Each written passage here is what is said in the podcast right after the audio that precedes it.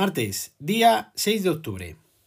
Era de esperar. Ya os comenté ayer que los datos ofrecidos en cuanto a los casos diagnosticados en las últimas 24 horas no tenían sentido, y más cuando Madrid estaba en quinto lugar en cuanto al número de contagios. A los datos me remito. Hoy, 4.030 nuevos casos diagnosticados en las últimas 24 horas, que hacen ya un total de 825.410 casos totales.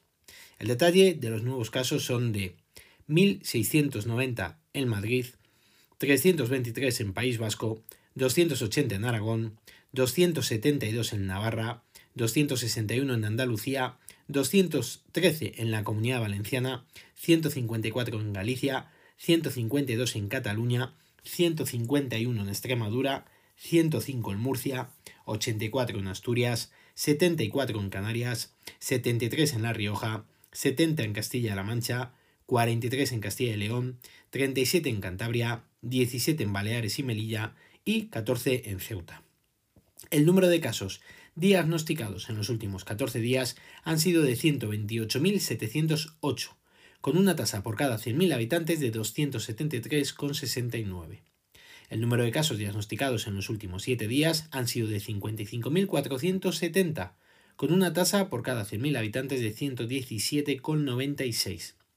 Respecto a los casos diagnosticados con fecha de inicio de síntomas en los últimos 14 días, han sido de 28.063, con una incidencia acumulada por cada 100.000 habitantes de 59,68. Y respecto al número de casos diagnosticados con fecha de inicio de síntomas en los últimos 7 días, han sido de 7.333, con una incidencia acumulada por cada 100.000 habitantes de 15,59. El número de casos que han precisado hospitalización con fecha de ingreso en los últimos 7 días han sido de 2.271, con un número total de casos de 153.880.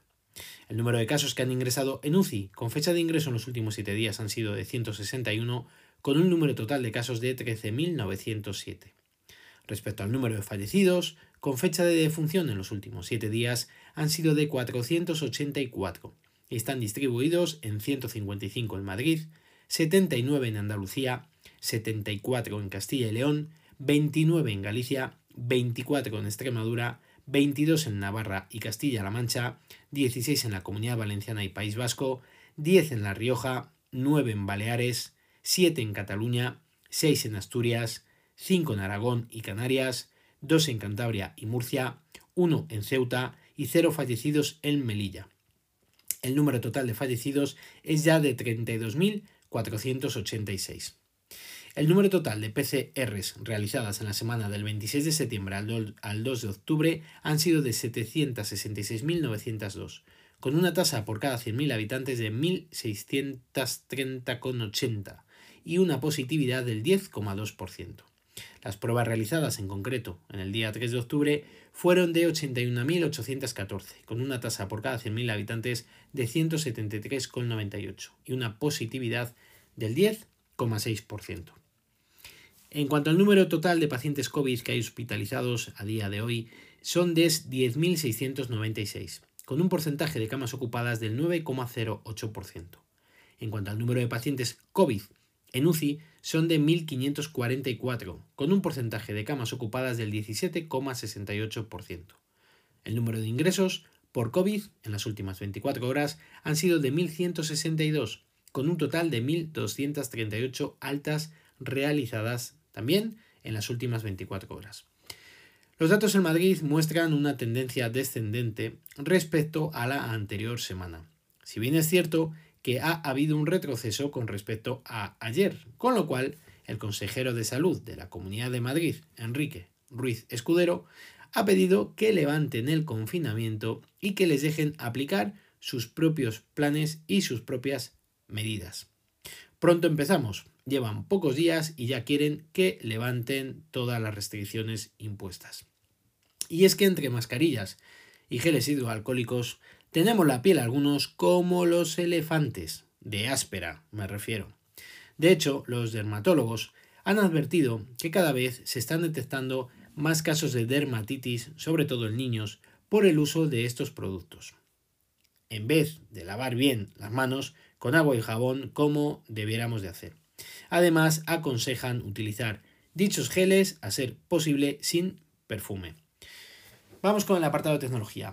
Ahora sí que sí, preparad la pasta y la cartera que el martes 13 de octubre se presentarán los nuevos iPhone. Ya lo ha confirmado Apple con las invitaciones y el título será High Speed.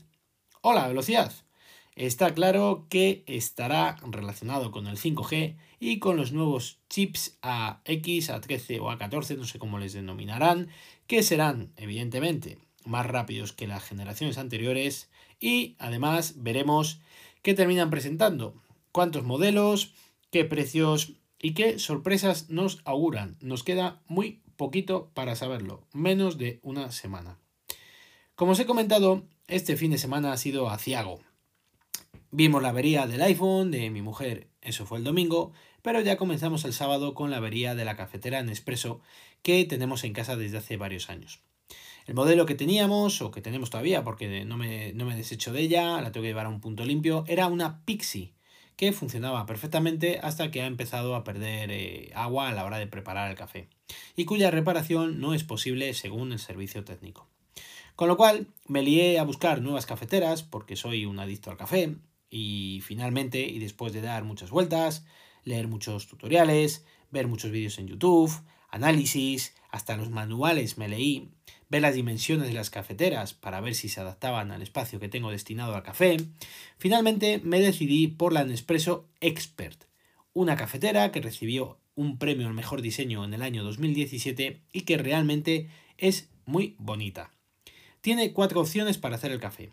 Ristretto, que sería el cortado de toda la vida, expreso, lungo y americano, cada uno con un volumen de café determinado.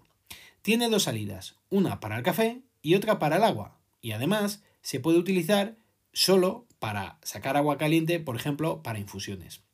Tiene también tres niveles de temperatura, para el café o para el agua, templado, caliente y muy caliente. Lo bueno de todo, y por lo que os lo cuento en este podcast, es que tiene conectividad con el teléfono móvil y puedo realizar distintas operaciones. Por ejemplo, gracias a su conexión vía Bluetooth que tengo, por cierto, que se realizó sin ningún problema, puedo controlar y me avisa de cuándo tengo que descalcificar la cafetera. También avisa si el nivel de agua de la cafetera es bajo, si tiene alguna notificación relacionada con el mal funcionamiento de la máquina. Y además puedes hacer el café desde el móvil, dándole al botón de preparar ahora y también puedes programar para cuándo quieres el café. Esto fue lo que más me decidió a comprarla para las mañanas que siempre voy corriendo. Todo se realiza desde la aplicación de Nespresso, que si sois clientes conoceréis. Y solo has de añadir la cafetera. En ese momento es cuando se sincroniza. En la primera pestaña de la aplicación, una vez dentro de la cafetera, la primera pestaña se llama Descubrir, con la cual, seleccionando la cápsula que quieras de todas las que tienen Nespresso, te da información del tipo de café y sus características, así como el tipo de cata recomendada, indicándote el tamaño de la taza, el volumen del café, el volumen del agua, en el caso del café americano, y hasta la temperatura del café o del agua. Además, te permite variar dicho volumen de café o de agua para hacer un café totalmente a tu gusto, según tus preferencias. Así por cada cápsula. Además, te da la opción de preparar ahora, dando a un botón, y de programar en el caso de que quieras posponer su preparación. La siguiente pestaña es la de Mis favoritas, en donde podrás añadir las creaciones del café que hayas personalizado para crear tu receta de café preferida. En la tercera pestaña, llamada Preparación rápida, te ofrece la posibilidad de seleccionar el tipo de café, entre ristretto, expreso, lungo, americano y además agua caliente. Dentro de cada opción, las cápsulas que se recomiendan para tomar café. Por ejemplo, si seleccionas Ristretto, pinchas y te dice todas las cápsulas que tiene Nespresso que se adaptan a ese tipo de café en cuanto al volumen y su recomendación. Evidentemente, también tienes la opción de programar su preparación o preparar en el acto, así como modificar el volumen de café o agua a utilizar en cada caso. Como comprenderéis, cuando quieras programar el café, has de tener la cápsula colocada y la taza evidentemente también colocada en su sitio. Puedes ver todos los datos de la máquina, como su número de serie, la versión del firmware instalada y demás datos técnicos y también puedes colocar el contador de las cápsulas que tiene que tienes tú compradas para así poder controlar mejor cuando has de realizar el siguiente pedido.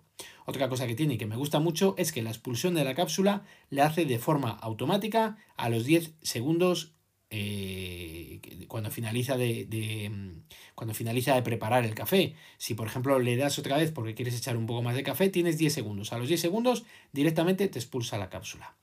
Así que ya veis en lo que me he dedicado el fin de semana. La estoy probando todavía porque de hecho eh, ayer por la noche la programé para que esta mañana eh, estuviera el café. Hice algo mal, es evidente, porque cuando me he levantado estaba perfectamente la taza colocada, pero dentro de ella no había absolutamente nada. Luego al mediodía sí que he probado y sí que me ha funcionado. Veremos a ver mañana qué sucede. En fin, amigos y amigas, mañana más y mejor. Si queréis contarme algo, ya sabéis que lo podéis hacer al mail elgafaspodcast.com o en Twitter como arroba elgafaspodcast. Recuerda visitar mi blog, os dejo la dirección en las notas del episodio. Un saludo a todos y muchísimas gracias por vuestro tiempo.